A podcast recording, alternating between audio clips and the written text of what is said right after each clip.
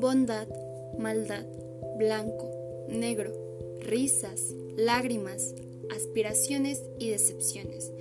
La existencia está llena de historias, de experiencias, de anécdotas, de tragedias, de alegrías, de hechos inesperados y de personas inesperadas. Sea cual sea su pasaje en nuestra vida, siempre nos brindan un aprendizaje.